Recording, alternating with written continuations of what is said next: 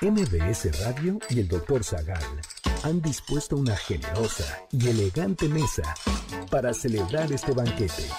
¡Pasen!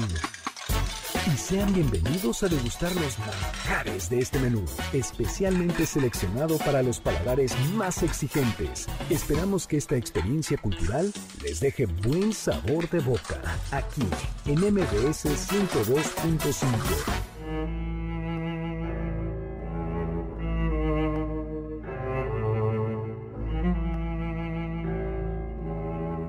¿De dónde viene el mito de los vampiros? ¿Qué enfermedad está relacionada con el vampirismo?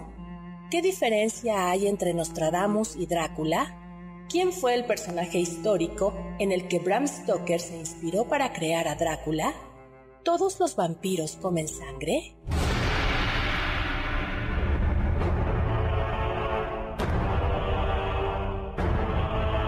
Hoy hablaremos de Black Tepes, Porfiria eritropoyética, vampiros vegetarianos, Transilvania, vampiros de China, Elizabeth Bathory, vampiros en la vida real y transformaciones de vampiros.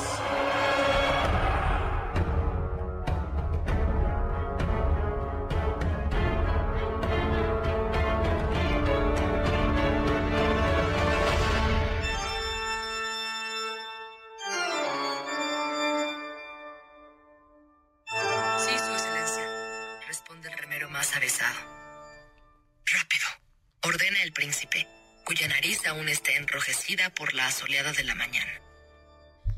No importa si nunca has escuchado un podcast o si eres un podcaster profesional. Únete a la comunidad Himalaya. Radio en vivo. Radio en vivo. Contenidos originales y experiencias diseñadas solo para ti. Solo para ti. Solo para ti. Himalaya. Descarga gratis la app. La pequeña lancha, alumbrada por un par de faroles, avanza por el mar sereno y maloliente, en donde se refleja una enorme luna llena que anima la fiesta en Veracruz. La llegada de un barco de España siempre es un motivo de algarabía en la pequeña ciudad amurallada, poblada de casas de tablas. La barca se arrima al muelle. De inmediato, un corrillo de estibadores mulatos se abalanza sobre la embarcación bajo la mirada del capitán de puerto. Junto con los estibadores viene un enjambre de mosquitos, azote de los viajeros. Solo quienes han nacido y crecido en Veracruz están libres de ellos.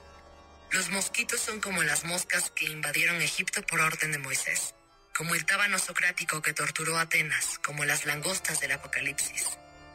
Ni los remeros ni los estibadores ayudan al príncipe a subir al muelle. Tal parece que a los trabajadores les interesa más su equipaje que su persona. El capitán del puerto advierte el desaguisado y le ofrece su mano para ayudarlo a desembarcar, mientras la lancha tamborilea sobre el mar.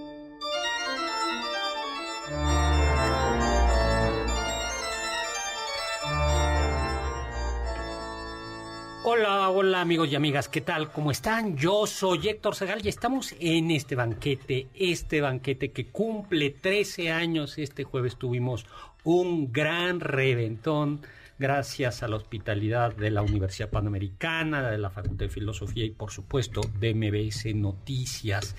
Y yo estoy contentísimo porque en este cumpleaños 13 del banquete presenté eh, o tuvimos una pequeña plática eh, sobre vampiros porque recién acaba de aparecer mi novela El vampiro del virrey y justo acaban de escuchar un inicio, está en audiolibro, de El vampiro del virrey, el momento, el instante preciso en el que el príncipe Apafi, príncipe de Transilvania, desembarca en pleno siglo XVIII en Veracruz. Y por cierto, los mosquitos no le pican y eso le llama la atención.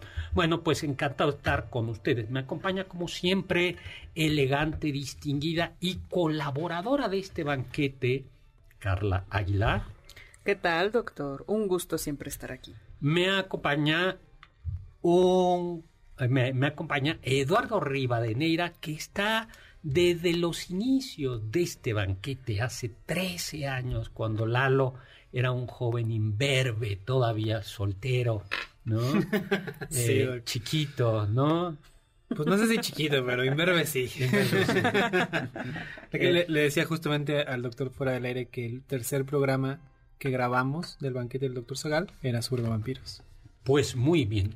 Y nos acompaña el nuevo fichaje, la reciente adquisición, eh, el activo más recientemente incorporado al banquete que conocen ya ustedes, que es Oscar Sakaguchi, a quien ya todos conocen por su sobrenombre.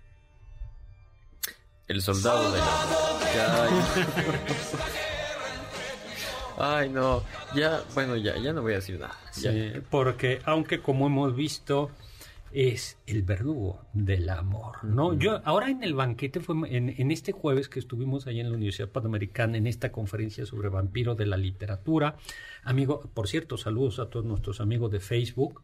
Fue impresionante, Carla, tú dirás, cómo estaba acompañado de sus amigas y fans, ¿no? O sea, eh, eh, está... Tenía todo un séquito de fanáticas detrás de él. Exactamente, ¿no?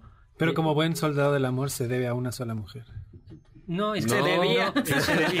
Es, que es no, no sabemos a cuál, pero es a una sola, ¿verdad, Oscar? Sí, ella no sabe todavía. Oye, pues feliz, estamos 5166105, 5166105, mi Twitter arroba hsagal, sagal con z, y vamos, bueno, y de verdad que muchas gracias a Aida que nos mandó unos chocolatitos que muy ricos como Lalo, ya nos lo comimos. ¿eh? Oye, a Carlos Carranza de Líneas Sonoras también nos trajo unos chocolates. Ay, sí, muchísimas, muchísimas gracias. Y parece que, que, y Karina Jauregui y su esposo nos acaban de mandar un pastel. Bueno, pues qué, qué, qué gustazo. Ay, muchísimas, muchísimas gracias. De verdad que estamos de fiesta. Dice Karina, dice, muchas gracias. Eh, Karina y Pepe, felicidades por la hermosa vocación de difusión de la cultura al banquete del doctor Zagal. Poslata solo es para el doctor Zagal y no debe de convidar. A ver, a ver, a ver. Quiero leer eso. para, los que siguen la para los que siguen la transmisión, pueden ver el, el, pastel. Y el que nos lo trajo ahorita nos lo pasó a cabina Juan Carlos.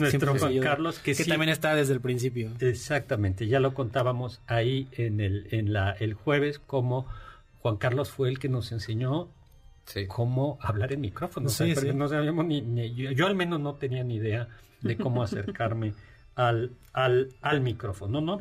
Bueno, saludos a Raúl González, que nos, da nos felicita por el programa. Y eh, también, eh, ¿quién más? También está Víctor Guadarrama y bueno, Marco Antonio. Que, que ¿Cuál es el vampiro que le da miedo de niños? ¿Cuál es su vampiro favorito? Comenzamos. A mí el de Salem Slot me daba muchísimo miedo. Ese me daba mucho miedo. A mí el Drácula clásico, ese es el que me parece el mejor. Nosferatu. Nosferatu. Sí. A mí yo creo que, que Nosferatu también, ¿no? Yo creo que es el, el Nosferatu.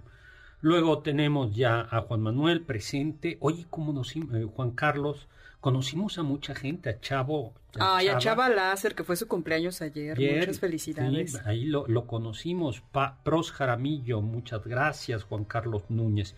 Bueno, yo creo que, a ver, ¿por qué los vampiros? Me preguntaron en una, en una, en una de estas entrevistas. Bueno, vamos a regalar, pongan atención, vamos a regalar un ejemplar de, eh, de la novela El vampiro del virrey, publicada por, en el, por Planeta Martínez Roca. Hoy es como el lanzamiento, lanzamiento, lanzamiento.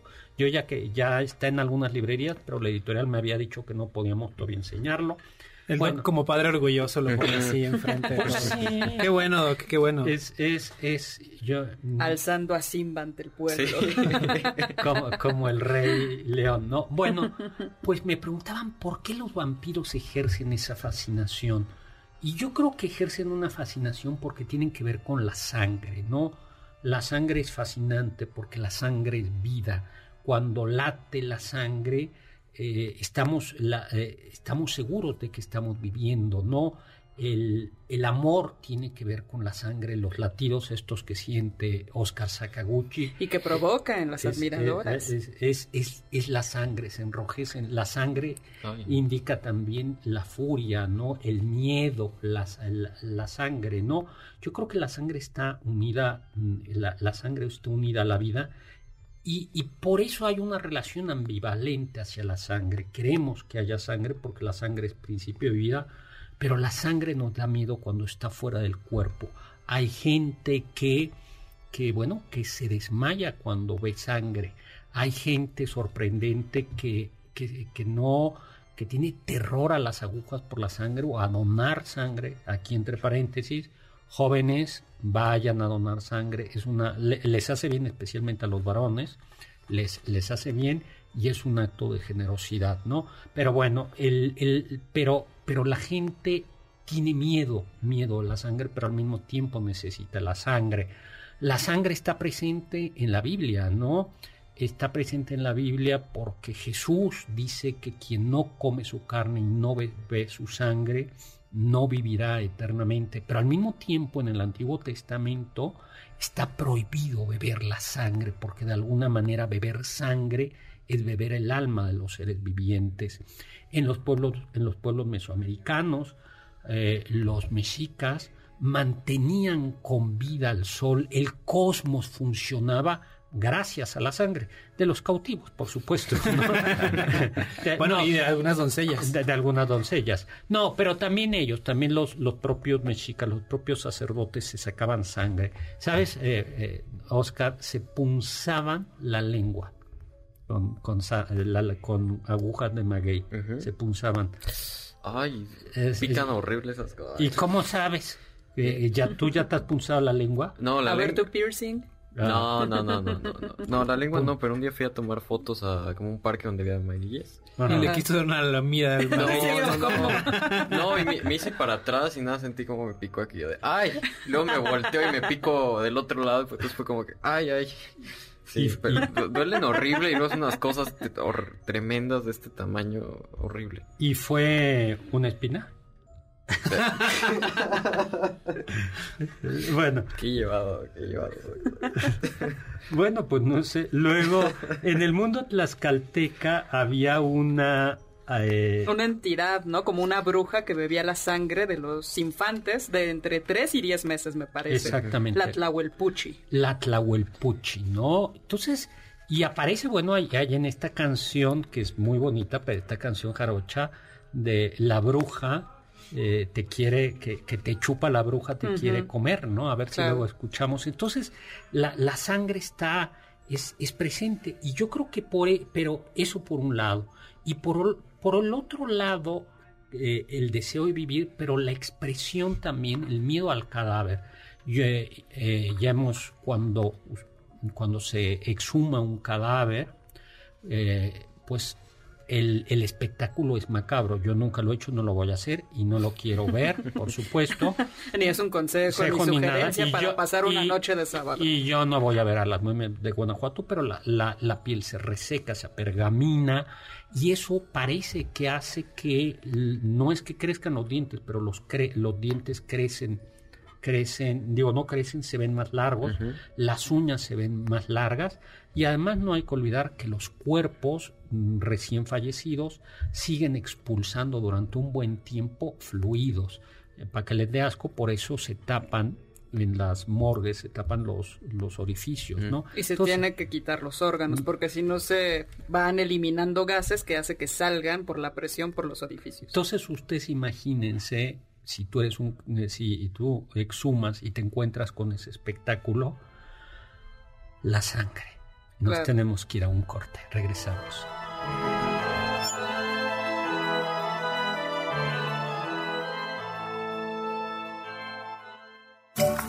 Del diccionario del doctor Zagal.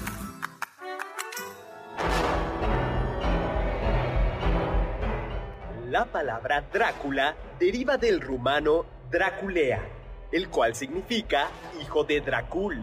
Bajo la ficción, Dracul era el padre de Drácula y se le conocía así pues integraba la Orden del Dragón.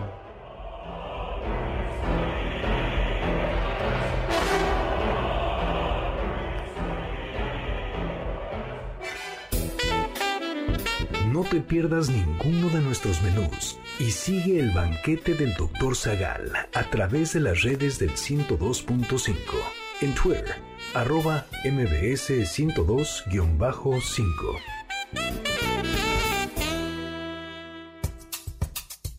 ¿Quieres felicitar al chef por tan exquisito banquete? Llámale al 55 51 66 1025 en MBS 102.5. Estás escuchando el banquete del Dr. Zagal. ¿Quieres contactar a los ayudantes del chef? Puedes escribirles en Twitter, arroba carlapaola-ab, Héctor Tapia, arroba Toy Tapia, Uriel Galicia, arroba U Cerrilla, Lalo Rivadeneira, arroba Geribadeneira.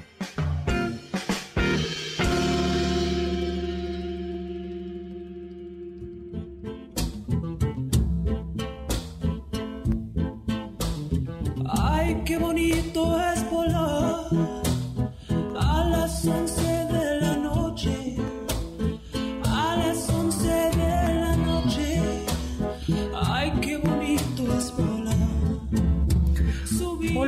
Hola, estamos de regreso y estamos escuchando pregunta, precisamente esta canción, La Bruja, ¿no?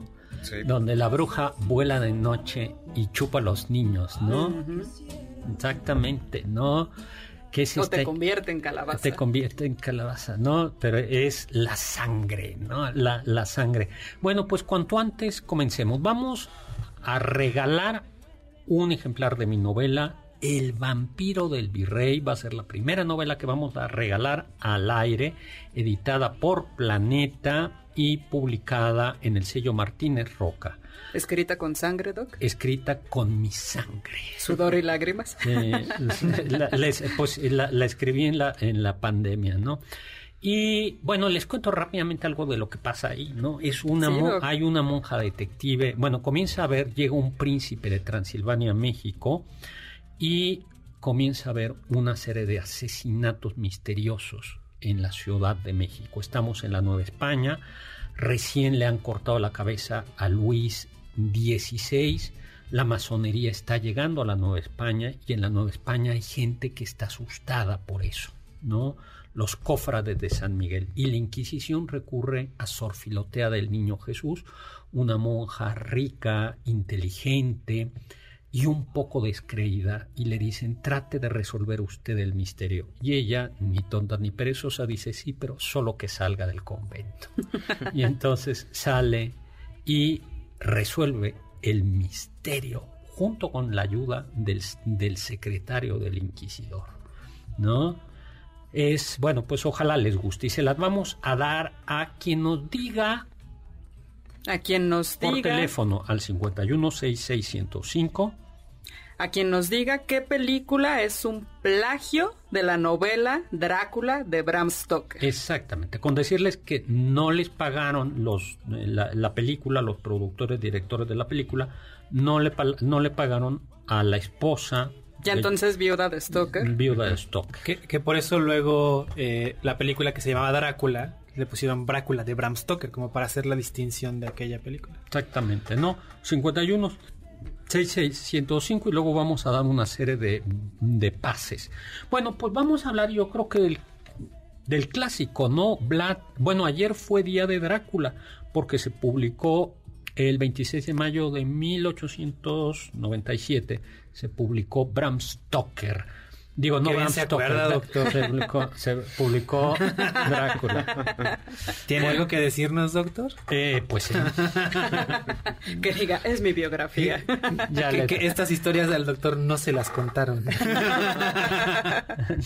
Ya, bueno, ustedes no han notado que a veces tienen como marquitas. sí, por eso aquí? lo digo, doctor, por eso lo digo. Terminamos el banquete y ay, me siento muy débil, no sé qué me habrá ¿qué pasado. pasado? Sí, por eso el doctor dice, no, esa está, está como tiene mucho ajo ese, ese pasto. Vlad III, más conocido como Vlad Dráculo, Vlad Tepes, el empalador. ¿Tú sabes por qué era el empalador? Sí, ¿Por qué? porque eh, durante su reinado, si es que lo podemos llamar así, eh, pues fue un tirano bastante cruel. Entonces, eh, uno de los métodos de tortura más famosos era empalar a la gente. ¿Y qué era empalar a la gente? Bueno, pones un palo, como los pollos violados, ¿los conoces? los pollos violados. Pollo rostizado, quizás. No, o sea, es que hay un tipo de preparación que... pollo violado. Pollo violado, pues una lata y ahí... Eh, pues metes al pollo en la lata. Oh, entiendo. Sí. Tengo entendido que eh, Vlad Tepes o Vladimir Tepes no era particularmente fornido, ¿no? Sino era más bien como delgado, tal, pero, pero tenía un hermano que sí lo era, pero Vladimir era más fuerte intelectualmente. Mm, pues de hecho, a este empalamiento que, que atravesaba a sus enemigos con un palo, ponía tipo de un bosque, ¿no? De gente empalada alrededor de su castillo. Claro, esto lo practicaban tristemente muchos pueblos y entonces el secreto era ponían un palo, atravesaban, pues ya se imaginan cómo la persona, pero el secreto era no matarla, no tocar órganos vitales o no y, dejarla viva el más tiempo posible. Imagínense los gritos de dolor y los a ver, yo no quiero defender a nadie, pero era un mecanismo de defensa, ¿no? su, su rey no era constantemente asediado por, por diferentes enemigos. Especialmente musulmanes. Exactamente. Y eso lo que logró fue eh, salvaguardar a su, a su reino, ¿no? Príncipe de Valaquia, territorio actual de Rumania, y que estaba bajo el asedio continuo de los turcos. Entonces dice que, que, bueno, que llegaron a alguna ocasión los turcos y que viendo ese espectáculo, dijeron, bueno, siempre ese espectáculo en el siglo XV. Mejor no. No, no. Se cree que él mató a más de 100 mil personas, seguramente es una exageración. exageración. No había ni 100 mil, ¿no? Eh, pero que sí asistía a las muertes lentas, ¿no? Y además a veces también descuartizaba eh, descuartizaba la ¿Cuál escoges, Oscar Sakaguchi? ¿Empalamiento o descuartizamiento? No, descuartizamiento, totalmente. rápido. Aunque hay un descuartizamiento horrible, que es el de los mil cortes. de los mil cortes, Que es el chino, que es... Te van... Te, primero, es, ese es horrible, que es... Te daban opio para que resistieras, que no te, no te desmayaras por pura educación, poniendo un poquito de acerrín, como si fuera para que la sangre no se fuera por todo. Te amarraban a, te, desnudo a un, a un palo y te iba el verdugo cortando cachitos, cachitos sino, sin tocar órganos vitales. Hay una fotografía mm, famosa de eso y se han escrito novelas en torno a eso. Bueno, esa foto aparece, el relato de esa foto aparece en, en... Doctor Farabev y, en, y en Cortázar. Y hay, y, hay un autor, un filósofo que habla de esto, ¿no? Bataille, ¿será? ¿O Baudrillard? Creo que sí es Bataille. No, ¿sí? Creo que sí. De los surrealistas, ¿no? Doctor, ya tenemos ganador de la novela El vampiro del virrey. Muchas felicidades a Amir García Villalpando, que nos habla desde Azcapotzalco. ¿Y qué le parece si regalamos unos pases dobles? Oye, y antes que, que de eso, gracias a Ida Rosas, que no nos pudo acompañar el jueves, pero nos dejó unos chocolatitos muy ricos. Deliciosos, doctor. Sí, vamos regalando pases. tenemos un pase doble para la obra La Golondrina con la actuación de Margarita Sanz con un texto inspirado en el ataque terrorista de Bar Pools de Orlando, Florida, en Estados Unidos en junio de 2016. La cita es el 4 de junio a las 7 y media de la noche en el Teatro Milán y un pase doble para Men in Tutus, directo desde Nueva York, el ballet comedia con hombres bailando de manera profesional en puntas y tutú. Muy bien, interesante. Para el 17 de junio en el Teatro de la Ciudad, Esperanza Iris, al 5166-1025 para quien nos diga quién es su vampiro favorito. Sí, sí, sí. Y apúrense porque, porque Carlita los quiere. Eso era secreto. bueno, pues regresemos al Vlad de aquellos tiempos, ¿no? Eh, eh, acosado por el Imperio Otomano y también por los húngaros y por los nobles. Vlad fue, bueno, fue brutal. Su infancia también eh, fue muy, muy, muy, muy dura porque en efecto Vlad pasó, que era, era, era una costumbre, pasó, vivió en la corte del sultán y no como invitado, sino para que eh, había un acuerdo de paz, por, entre comillas, y entonces lo que se decía es, bueno, para que yo esté seguro de que tú, rey, vas a ser vasallo mío, mándame a tu primogénito a mi corte, pues si tú te portas mal, pues aquí tengo tu descendencia. Exactamente, ¿no? Este, y Vlad pasó, pasó así, ¿no? Y yo creo que eso hizo que tuviera un carácter tan malo, ¿no? Pero no, no mordía los los, los, Los cuell- cuellos de sus los- víctimas. Los, cuellos, no. Eh, murió asesinado en una emboscada en 1476, probablemente por sus tropas, propias tropas, y su cabeza fue entregado a los turcos y su cabeza fue puesta en una estaca en Estambul, ¿no? La figura del vampiro en la historia. Bueno, yo creo que esa es una, una, un- una figura, ¿no? Eh, pero ¿qué son entonces los, los, los vampiros? ¿No? Son metáforas. Hoy por hoy, bueno, ¿cómo es? Smash Pumpkins. Smashing Pumpkins. Smashing Pumpkins tiene una canción en la que comienza mencionando a los vampiros, la metáfora de mandemos a los vampiros, este mundo es un vampiro y, man- eh, y mandémoslo al drenaje, no por un tubo, no porque este, este mundo capitalista Nos drena. Nos drenan, ¿no? ¿Tú le debes a Coppel o a alguien o a Electra? No, Oscar. Todavía no. me Entonces todavía no te No me dre- doy de- todavía no te drenan. No, todavía no sabes a quién le debes, Oscar, pero... Siempre le debes algo a alguien. sí. Todavía está pendiente la cita con el SAT. Ay, bueno, eh, en, el- en México uno nace como con el pecado original, pero con la deuda externa. con la- sí, sí, todo, todo el mundo le- le- le- le debe. Somos deudores desde que nacemos. Pero bueno, va- hablemos de los primeros vampiros, ¿no?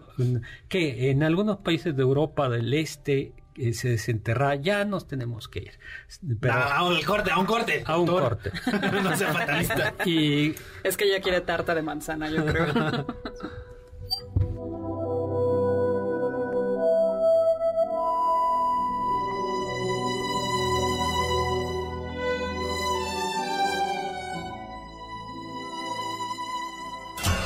Los sabios dicen. En el caso del vampiro que nos ocupa, todas las fuerzas ocultas de la naturaleza, profundas y poderosas, deben haberse unido de alguna forma monstruosa. Bram Stoker.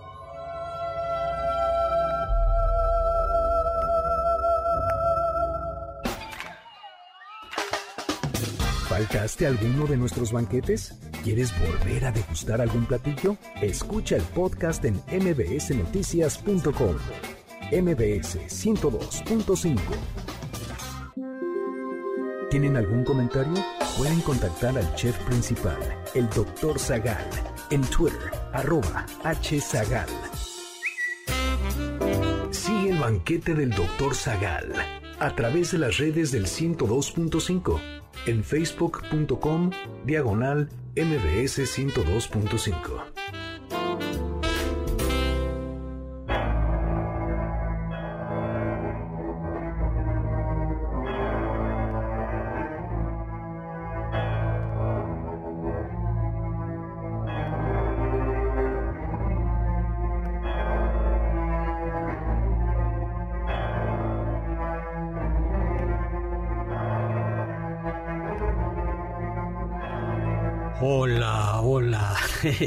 desde el más allá.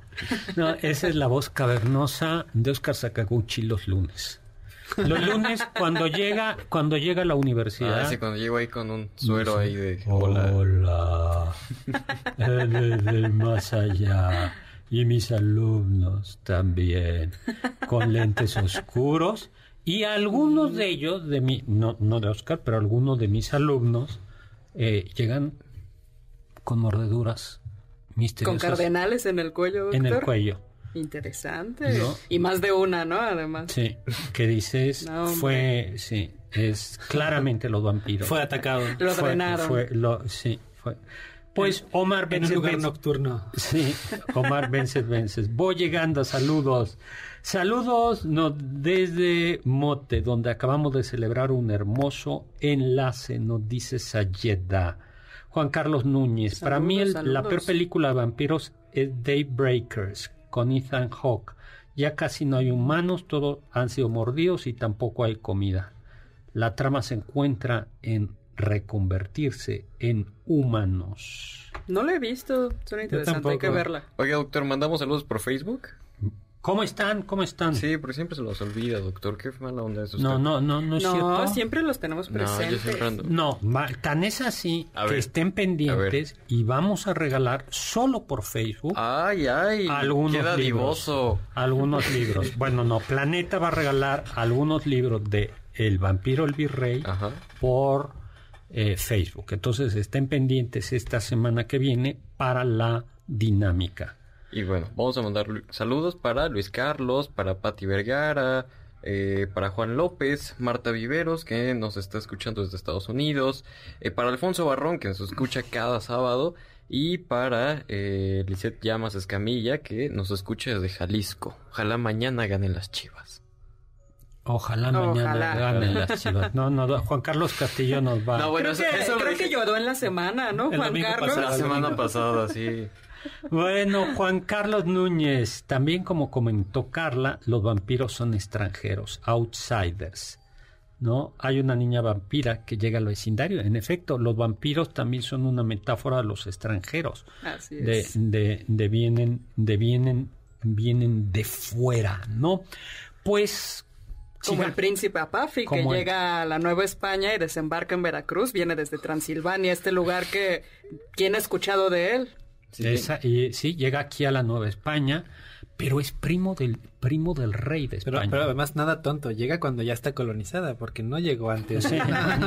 Hubiera llegado, Sí, no, ya cuando había permiso. cuartos, camas. Eh, sí, llega en mil, eh, sí, Sí, llega en se el lo siglo- comen. en- llega en el siglo XVIII, sí. ¿Eh, te vampiro, vampiro? Llega en el siglo XVIII, es, es primo del, del emperador del Sacro Imperio y primo del rey, con lo cual todo mundo quiere quedar bien con el príncipe Apafi. Con ese misterioso extranjero Ex- que llega a eh, Nueva ex- España. eh, extranjero, ¿no? Y pues comen eso en El vampiro el virrey, publicada por Planeta Martínez Roca. Bueno, primeros vampiros. En algunos países de Europa del Este se desenterraban a las personas de las que se tenía sospecha que aún rondaban por la tierra de los vivos para hacer sus maldades. Y claro, lo que se encontraban era lo que decía, sangre en la boca y dientes y uñas alargadas. Lo que hacía pensar que quizás seguían vivos, que seguían y que salían, ¿no? De repente a chupar la sangre de las personas y regresaban a su ataúd. Exactamente. No, y por eso comenzó a haber una serie de ritos para tratar, para impedir que regresaran a la, a la vida. Y hacían todo tipo de cosas, ¿no? Doc? Ponían ladrillos, para, o sea, rompían la quijada y les ponían ladrillos, o ataban la cabeza, el cráneo con unas cadenas de plata a veces. O había otra que era los ponías de cabeza. Boca abajo, ¿no? Boca abajo, que era bastante, bastante tonta. Ahora, interesante, ¿por qué la plata asusta a los vampiros? También a los lobos. Y a los lobos. Y a los lobos, a los sí. lobos. Sí. Eh, no está claro, pero parece que es porque la plata remite a la luna y la luna es la luz de la noche. Cuando hay eh, la luna es la luz de la noche.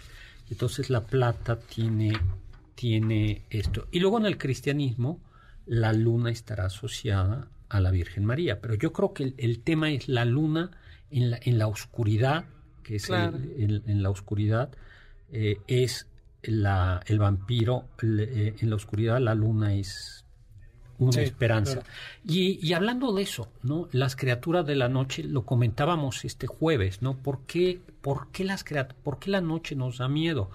Por sentido común. Hoy Porque por no hoy, nos- hoy por hoy, ya no, porque Ya tenemos alumbrado. ya tenemos, más bien, Bueno, en algunas partes. bueno, más bien, más bien hoy la, la gente joven lo que busca es la oscuridad, los cuartos sin tanta luz, pero, Los- eh, eh, pero, pero, pero, eh, eh, pero, eh, El que en pan piensa tiene hambre. Yo solo digo. no, pero yo digo, Oscar, fuiste el único que lo pensó.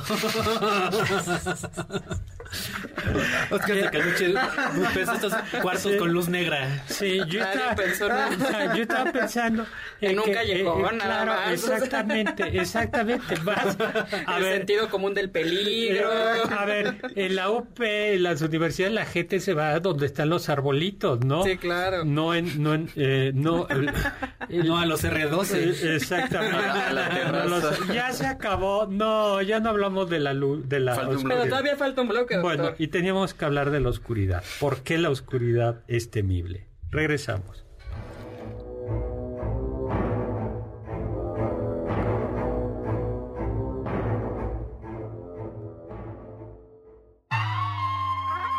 Escuché que... En la famosa adaptación de Drácula por parte de Francis Ford Coppola, Eiko Ishoka se encargó del vestuario de la película, sus principales referencias fueron Alphonse Mucha, Klimt y la cultura japonesa. Sin embargo, aunque el estilo de Ishoka buscaba algo expresionista y Art Nouveau, a medida que avanzaba la producción tuvieron que alejarse de estas ideas, pues el presupuesto no daba para tanto.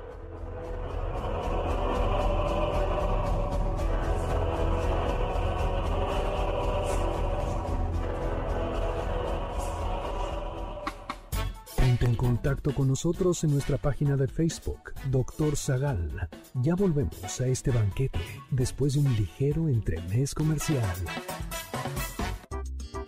¿Listos para el siguiente platillo? Quédate con nosotros. Aún hay mucho por picar y la promesa sabrosa, el postre. Hay quien dice que... Todos sabemos que la forma convencional de convertirse en un vampiro es a través de la mordida de uno. No obstante, para los vampiros folclóricos existen más transformaciones.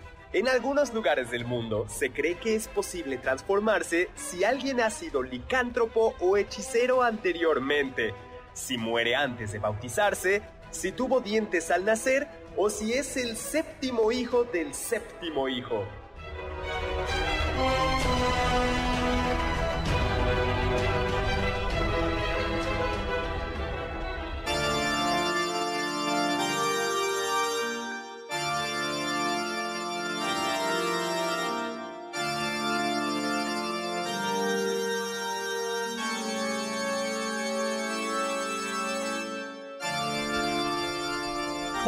hola, hola, estamos de regreso aquí en el banquete sanguíneo.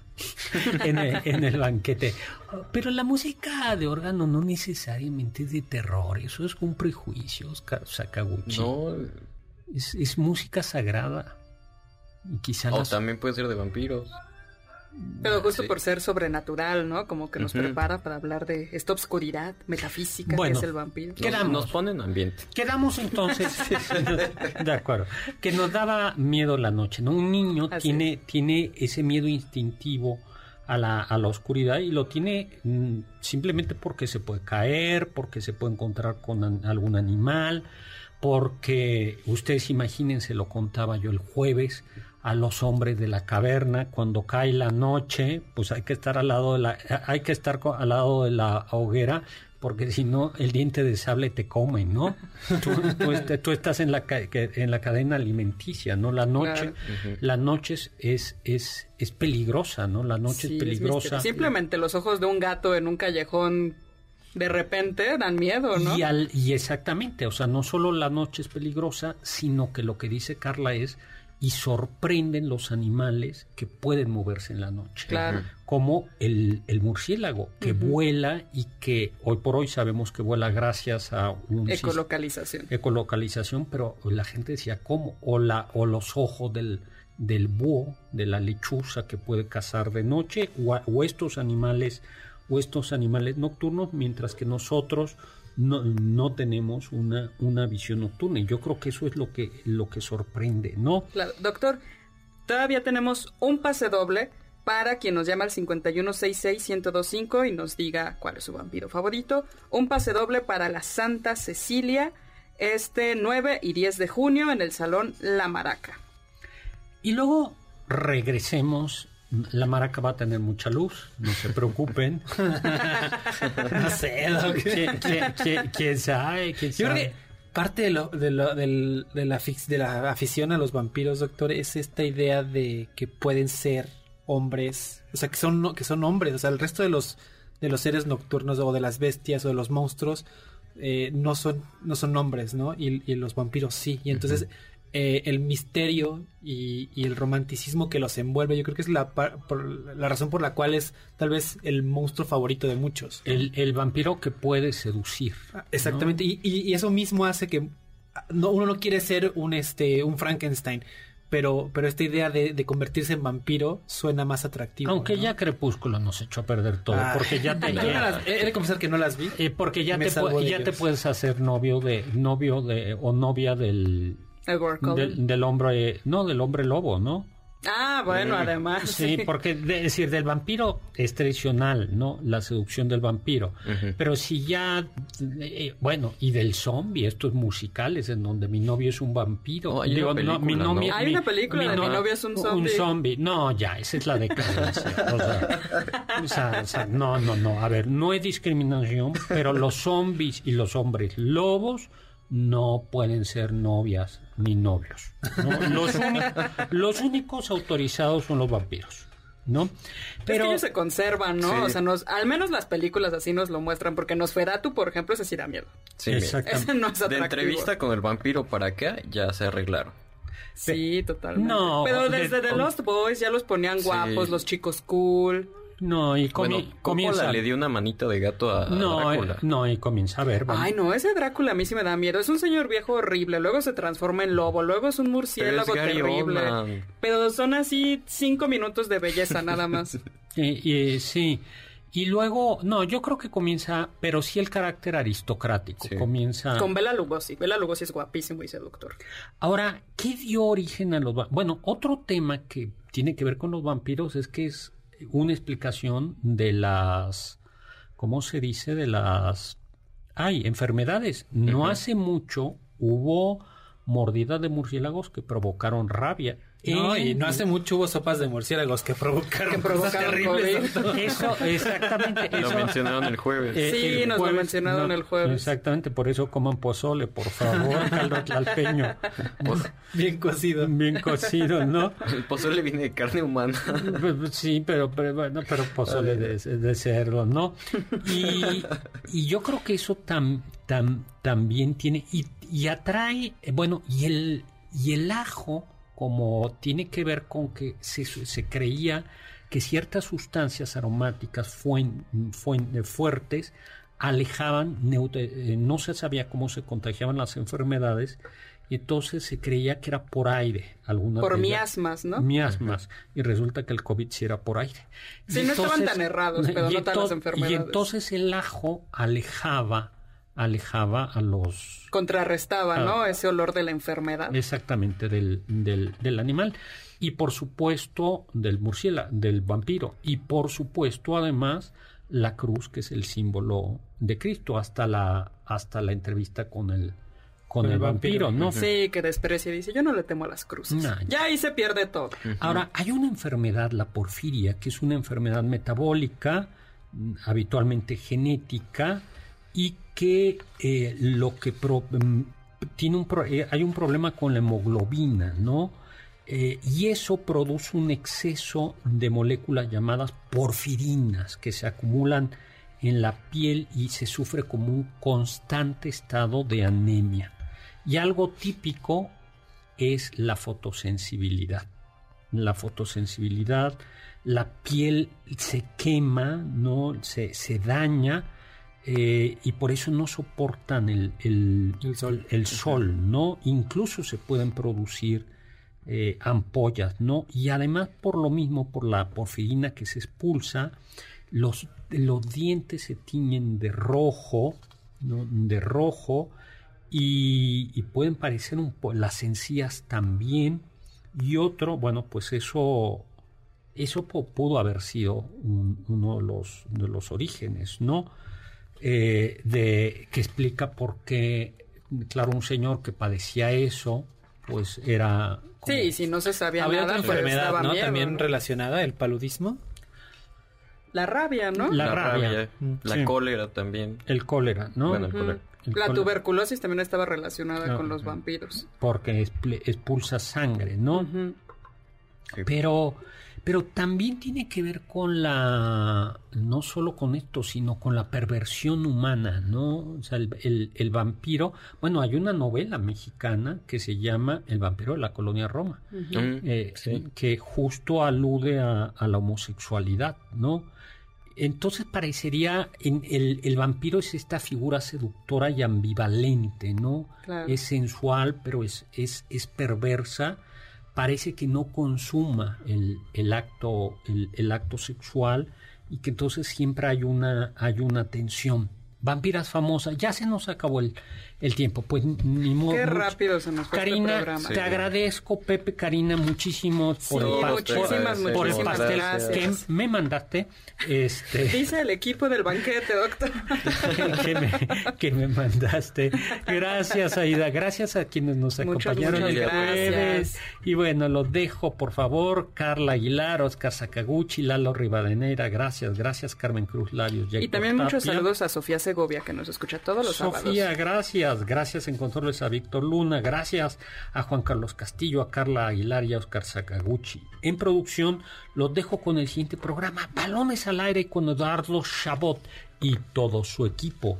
Y los dejo, por supuesto, con Immanuel Kant, que dijo, Sapere aude, atrévete a saber.